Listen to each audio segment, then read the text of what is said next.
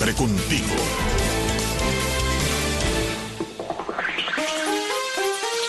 Informa Martín Noticias. El gobierno de La Habana envía más médicos al exterior. Aunque de reconocer el déficit de galenos en la isla, el oficialismo envía otros 35 médicos a México para trabajar en las zonas afectadas por el huracán Otis en el área de Acapulco. Al respecto, Alejandro Marcano conversó con Alexander Pupo, médico cubano que ahora reside en Estados Unidos. Cuba, que atraviesa su peor crisis desde que comenzó la fallida revolución, sigue mandando médicos a países aliados en las tristemente famosas misiones. Recientemente envió 35 médicos para apoyar a afectados por el huracán Otis al estado de Guerrero, en México. Y eso, todo eso ha empeorado precisamente porque el gobierno, la dictadura, no ha puesto ningún tipo de interés en mejorar las condiciones dentro de los hospitales. A ellos solamente les interesa que el médico esté donde tiene que estar, diciéndole al paciente todo lo que no puede hacer por él para salvar su vida. Y bueno, en estas condiciones actualmente se encuentra el sistema de salud pública cubana, realmente una, una desdicha. Así describe este joven doctor que salió de Cuba el año pasado y quien estuvo tres meses de travesía hasta llegar a Estados Unidos huyendo y que es parte de las cifras elevadas de deserciones de profesionales de la salud que vive la isla. Los médicos supuestamente fueron destinados al Hospital Renacimiento del Instituto Mexicano del Seguro Social, afectado por el ciclón de categoría 5. Cuando un médico sale de Cuba a una misión, uno sale bajo un régimen estricto de vigilancia. O sea, hay una ley que prohíbe a los médicos que salen en misión siquiera hacer amigos dentro del país en el que están cumpliendo misión. Ellos no pueden hacer amigos. Para poder tener un amigo tienen que informar a esa persona, esa persona sujeta a una investigación por, por los agentes de la seguridad del Estado que están dentro de las propias misiones. Y si eh, la comisión de la misión decide que sí, que puede ser amigo de esa persona, bueno, puede ser amigo. Si no, puede ser sujeto a una sanción e incluso tener que virar para el país sin la retribución del pago del salario que has ganado en todo ese tiempo. Finalmente contó las razones por las que los pocos médicos en la isla siguen huyendo desesperados de Cuba. El médico en Cuba no tiene transporte, no tiene ningún tipo de dieta dentro del hospital. Uno, yo, recuerdo que yo iba para la guardia, una vez tuve 30 horas de guardia y no me dieron absolutamente nada de comer. Desde mi perspectiva, ahora te puedo decir que está eh, un poco peor que cuando yo me fui. Alejandro Marcano Santelli, Martín Noticias. La aerolínea española Iberojet dejará de volar a Cuba durante los primeros meses de 2024, informa Michelle Suárez. Al menos dos agencias de viajes que trabajan habitualmente con Iberojet informaron a sus clientes que el último vuelo entre Madrid y La Habana está programado para el 10 de enero. Iberojet no respondió inmediatamente a una solicitud de comentarios de Martín Noticias, pero la comercializadora Viajes On Time dijo que la compañía cancela su operativa Cuba y el último vuelo será el 10 de enero. La agencia, con sede en la ciudad española de Valencia, recomendó a sus clientes verificar los pasajes para ofrecer alternativas de viaje a la isla. Otra empresa de pasajes radicada en Madrid confirmó que ya está tramitando las cancelaciones. Anteriormente, la aerolínea había suspendido los vuelos entre la capital de España y Santiago de Cuba. Fuentes conocedoras del problema alegaron entonces que la causa era la baja ocupación de los vuelos y la situación general del destino. A esto se suma la decisión de Iberia de mantener solo tres vuelos semanales a La Habana durante todo el año, incluyendo el verano próximo. En lo adelante se mantendrían el vuelo diario de Europa, los cuatro semanales de World to Fly y los dos semanales de Cubana de Aviación. Las cancelaciones de rutas desde España a Cuba reflejan la grave crisis que vive el turismo cubano con la calidad de los servicios en el punto de mira frente a competidores como República Dominicana y México. Otras aerolíneas de Estados Unidos también han anunciado recientemente la suspensión o reducción de vuelos a la isla. En Madrid, Michelle Suárez, Martín Noticias. El secretario de Estado Anthony Blinken emprende una gira por Israel, Jordania y varios países asiáticos. Michelle Sagué informa. El secretario de Estado Anthony Blinken viajará a Israel, Jordania, Japón, Corea del Sur y la India del 2 al 10 de noviembre. El portavoz del Departamento de Estado, Matthew Miller, dijo que en Israel Blinken se reunirá con líderes del gobierno israelí, incluido el primer ministro Benjamin Netanyahu, para obtener una actualización sobre los objetivos del ejército. Dice Miller que Blinken reiterará el apoyo de Estados Unidos al derecho de Israel a defenderse de acuerdo con el derecho internacional humanitario y discutirá la necesidad de tomar todas las precauciones para minimizar las víctimas civiles. Miller dijo que en Jordania el secretario subrayará la importancia de proteger las vidas de los civiles y el compromiso compartido de facilitar la entrega mayor y sostenida de asistencia humanitaria vital a los civiles en Gaza.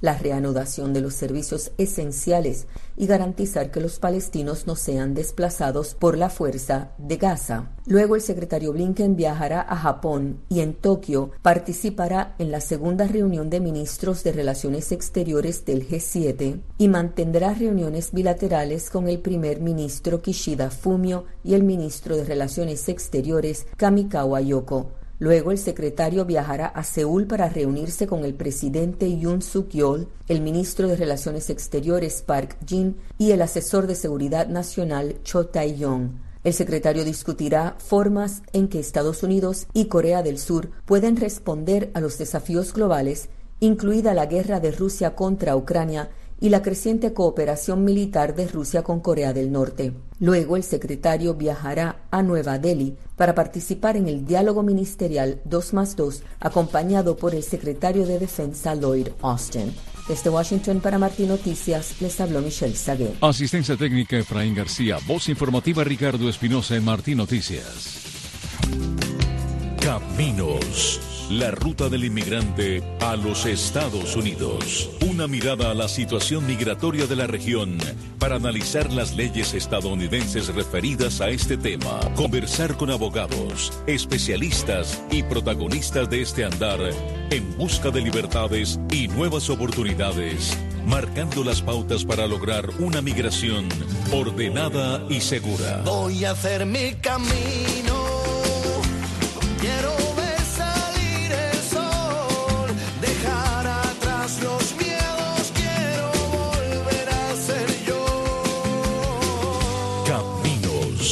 programa producido por Patricia Martínez, con la conducción de Exilda Arjona. Un saludo a todos los que están escuchando Camino. Soy Exilda Arjona y en la producción me acompaña Patricia Martínez. En Camino les ofrecemos los comentarios de especialistas, abogados y protagonistas de la historia migratoria.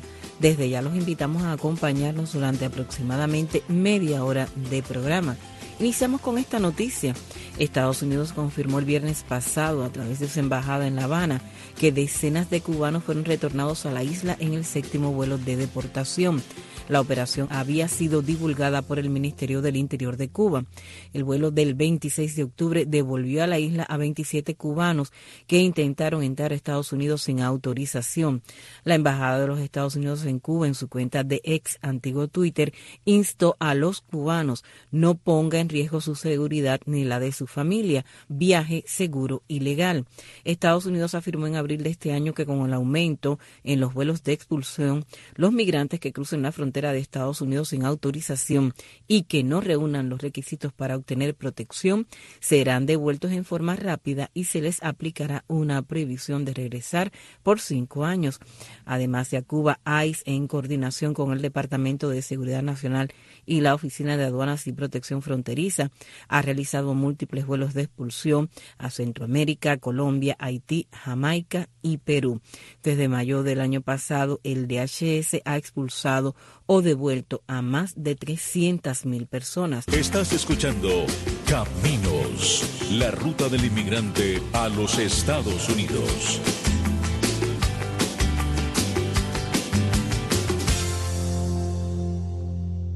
Seguimos con más noticias en Caminos y un jurado federal en Miami condenó el pasado 18 de octubre al cubano Javier Hernández, uno de los miembros de una banda criminal que comenzó a operar en México en el año 2009 y que extorsionó y torturó a migrantes de la isla durante su camino a Estados Unidos, entre otros delitos. Un comunicado del Departamento de Justicia de los Estados Unidos precisa que luego del juicio, que duró aproximadamente un mes, se pudo conocer el modus operandi de la organización transnacional conocida como la Mafia Cubana de Quintana Roo, cuyas operaciones incluían a Cuba, México, España y el sur de la Florida.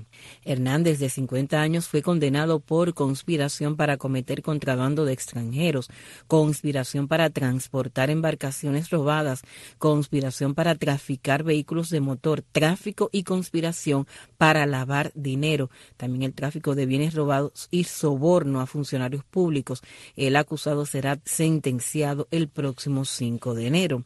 La red criminal secuestraba en México a los cubanos y amenazaba a sus familiares en Estados Unidos, a quienes le exigían 10 mil dólares por su libertad.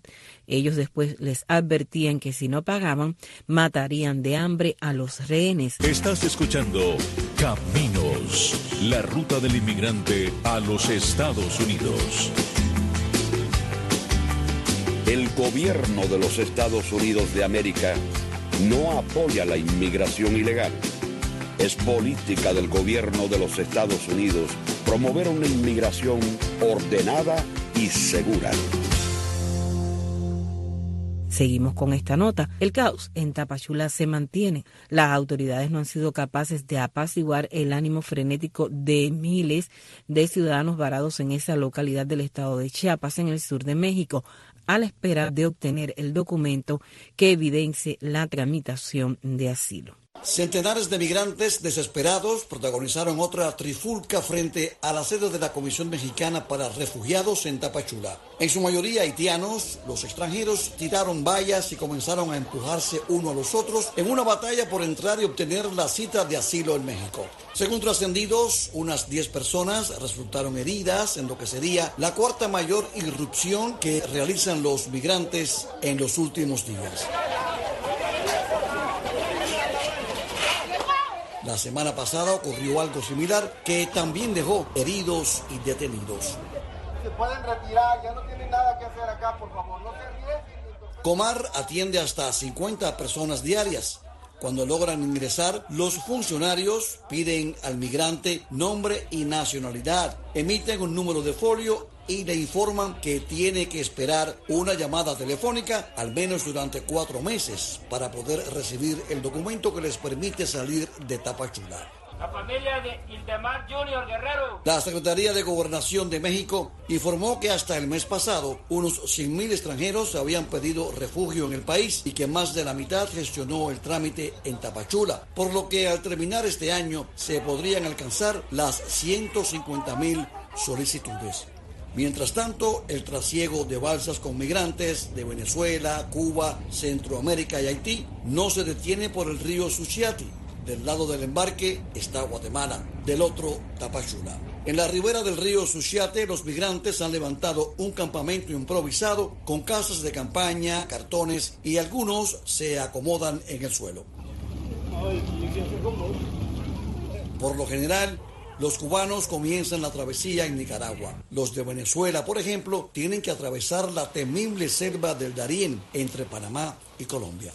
No se conocen las cifras oficiales de la cantidad de cubanos que hay en Tapachula, pero fuentes de la propia masa migrante hablan de unos 20 mil. Muchos de ellos estarían por sumarse a la caravana que ha sido convocada para el 30 de octubre con la intención de vencer los más de mil kilómetros que los separan del sueño americano. Ricardo Quintana, Martín Noticias. Estás escuchando Caminos, la ruta del inmigrante a los Estados Unidos. El gobierno de los Estados Unidos de América no apoya la inmigración ilegal. Es política del gobierno de los Estados Unidos promover una inmigración ordenada y segura. Miles de cubanos han sido interceptados en los dos últimos años fiscales ingresando a Estados Unidos. Luis Guardia con el reporte. La mayor de las Antillas ve como buena parte de su población opta por escapar ante el empeoramiento de las condiciones sociopolíticas y económicas. La crisis se acentúa día a día y los cubanos buscan mejorar en otras latitudes. Según cifras de la Oficina de Aduanas y Protección Fronteriza estadounidense, unos 425 mil cubanos han sido interceptados en los dos últimos años fiscales ingresando a Estados Unidos, es decir, más del 4% de la población existente en la isla de gobierno comunista. Tras las masivas manifestaciones antigubernamentales de julio de 2021, el régimen primero reprimió, encarceló y enjuició a muchos de los manifestantes y posteriormente abrió la válvula de escape. Nicaragua instauró el libre visado para los cubanos y Managua se convirtió en el trampolín de un gran éxodo migratorio.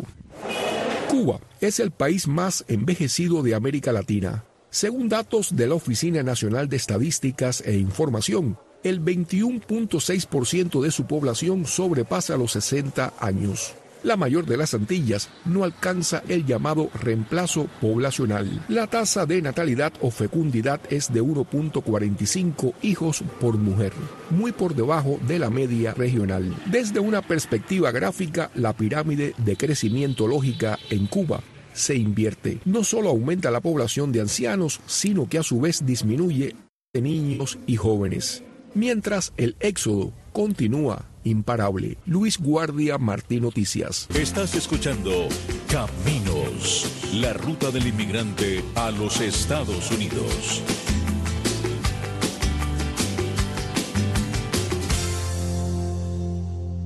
Seguimos en camino. Soy Exilar y en la producción me acompaña Patricia Martínez. Mi colega Alejandro Marcano conversó sobre el tema de la migración con la abogada de inmigración Isadora Velázquez. Así que escuchemos.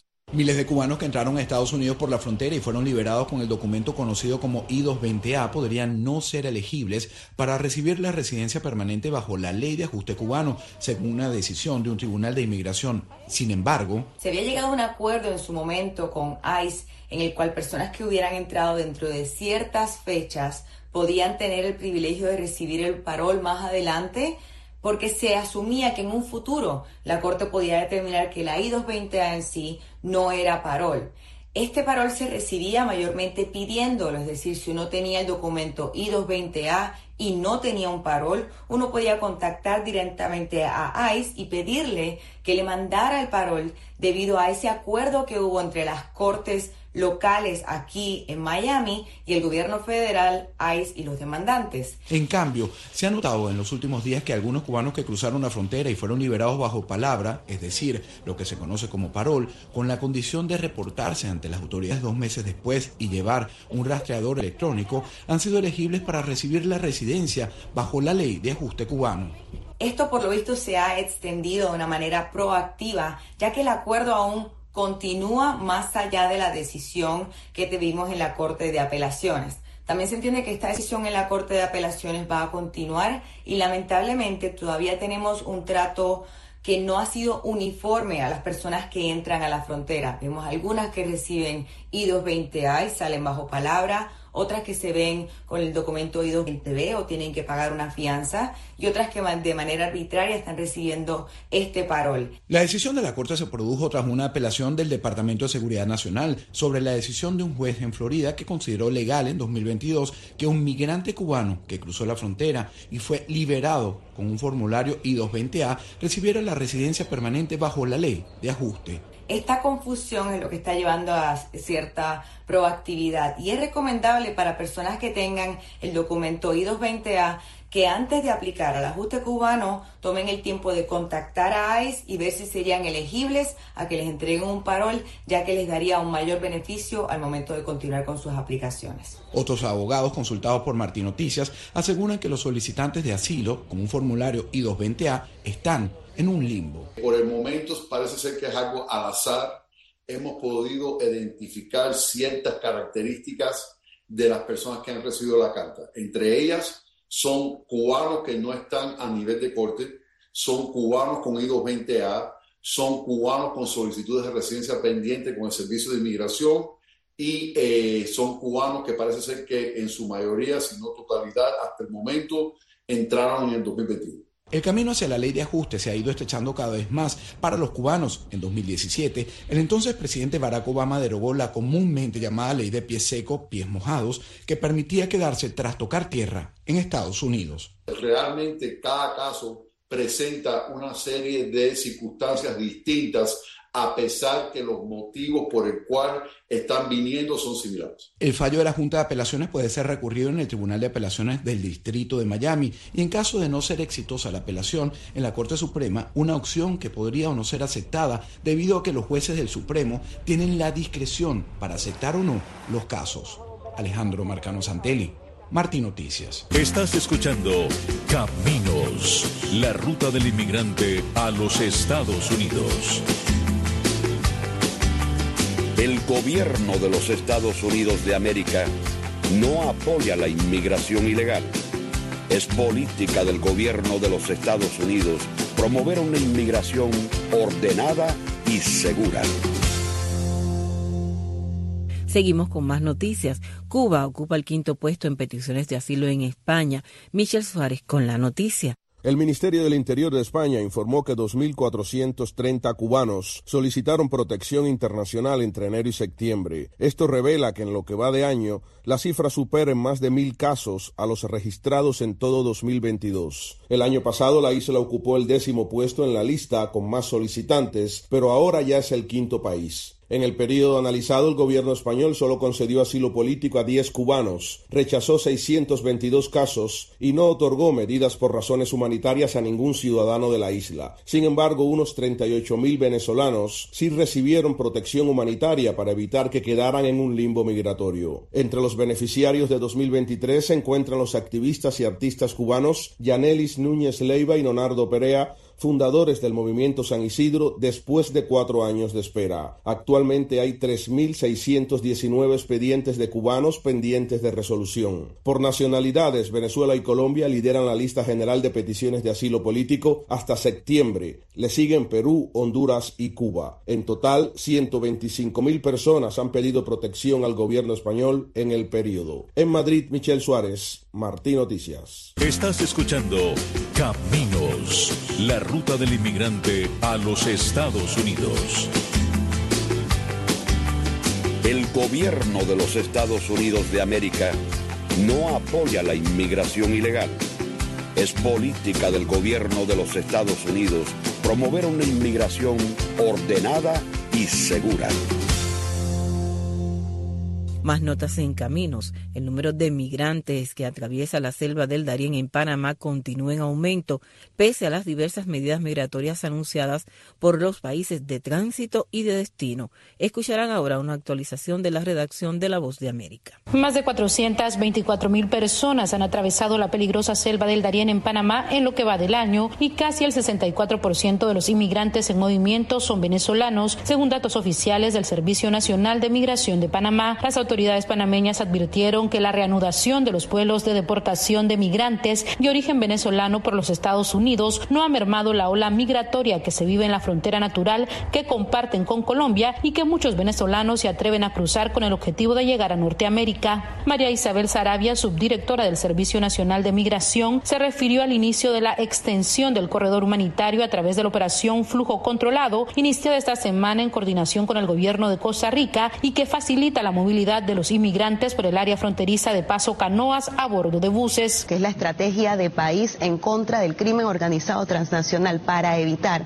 a través de brindar seguridad y apoyo humanitario solidario a estas personas migrantes irregulares. Cabe mencionar que los gobiernos de Estados Unidos y Venezuela anunciaron la semana pasada que cerraron un acuerdo para deportar a migrantes venezolanos a su país, una práctica que no se llevaba a cabo porque ambas naciones rompieron relaciones diplomáticas 2019. Sin embargo, el acuerdo no ha frenado el paso de venezolanos por el Darién. La subdirectora de Migración de Panamá enfatizó que si bien el país de destino, Estados Unidos, ha anunciado medidas de deportación, esto, y, y en esto debemos ser lo más transparentes posibles, no ha mermado el paso de estas personas a través de la selva. Sala de redacción, Voz de América. Estás escuchando Caminos, la ruta del inmigrante a los Estados Unidos.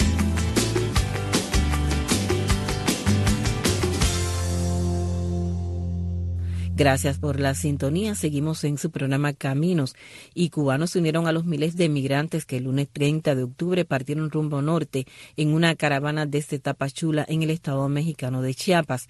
Las calles de la ciudad epicentro de la crisis migratoria en la región se inundaron de personas con niños de todas las edades, hasta recién nacidos, que transitaron Loma Abajo hasta el Parque del Bicentenario y de ahí a un lugar del centro norte del país, donde esperan poder aplicar al CBP para seguir camino a la frontera con Estados Unidos. Esto ha sido un mar de gente impresionante, dijo desde Tapachula a Martín Noticias AM el reportero Ricardo Quintana. Añadió que muchos de los integrantes de la caravana vivieron en la glorieta del parque por meses y hoy marchan esperanzados con hallar una salida a su situación. Estás escuchando Caminos, la ruta del inmigrante a los Estados Unidos. El gobierno de los Estados Unidos de América no apoya la inmigración ilegal. Es política del gobierno de los Estados Unidos promover una inmigración ordenada y segura. Gracias por la sintonía. En camino les ofrecemos los comentarios de especialistas, abogados y protagonistas de la historia migratoria. Y desde el próximo 30 de noviembre los ciudadanos de 41 naciones del mundo no necesitarán visa para entrar a Estados Unidos, pues forma parte del programa de excepción de visas que solo requiere tramitar un permiso online en el sistema electrónico de autorización de viaje, mejor conocido como ESTA.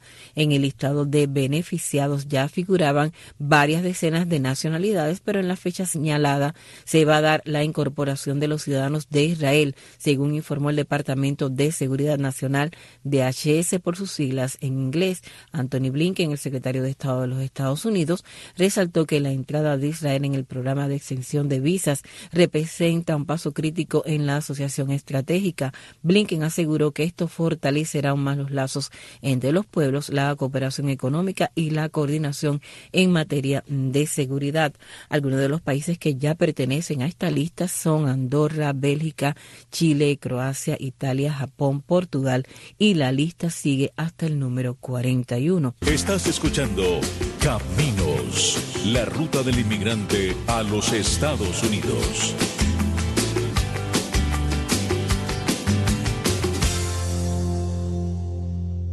Gracias por escucharnos. Soy Exilda Arjona en la producción Patricia Martínez y están en sintonía con Caminos.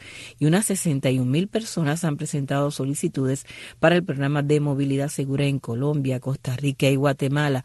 El proceso de evaluación y asesoramiento de los solicitantes ya está en curso. Con la noticia, Michelle Sagué desde Washington. El pasado abril, el gobierno norteamericano anunció el programa Movilidad Segura para que tanto las personas migrantes en América del Sur y Centroamérica tengan la posibilidad de llegar a Estados Unidos por vías legales. También estableció oficinas en Guatemala, Costa Rica, Colombia y Ecuador. La subsecretaria de Estado adjunta principal de la Oficina de Población, Refugiados y Migración del Departamento de Estado, Marta Youth, dijo que las oficinas de movilidad segura ya han registrado a miles de personas. A fecha del 17 de octubre, aproximadamente 61 mil individuos han presentado solicitudes ya um, para el programa de movilidad segura en Colombia, Costa Rica y Guatemala. Y el proceso de evaluación y asesoramiento de los solicitantes ya está en curso se han remitido a 4.800 personas para un posible reasentamiento como refugiado en Estados Unidos. eh, se han evaluado a cerca de 8.000 individuos para otras vías legales a Estados Unidos. Youth dijo que específicamente en Colombia, donde ciudadanos de Cuba, Haití y Venezuela pueden presentar una solicitud, 43.600 personas han presentado solicitudes. 1.150 casos han sido referidos para entrevistas con el Departamento de Seguridad Nacional y se han evaluado a 2.050 individuos para otras vías legales a Estados Unidos. El pasado 18 de octubre se abrió una oficina de movilidad segura en Ecuador, dirigida específicamente a cubanos, haitianos, nicaragüenses, venezolanos y colombianos que se encontraban en el país antes de esa fecha. La subsecretaria Youth dijo que no podía brindar cifras sobre solicitudes en ese país, ya que el programa acaba de comenzar. Desde Washington para Martín Noticias les habló Michelle Sagué.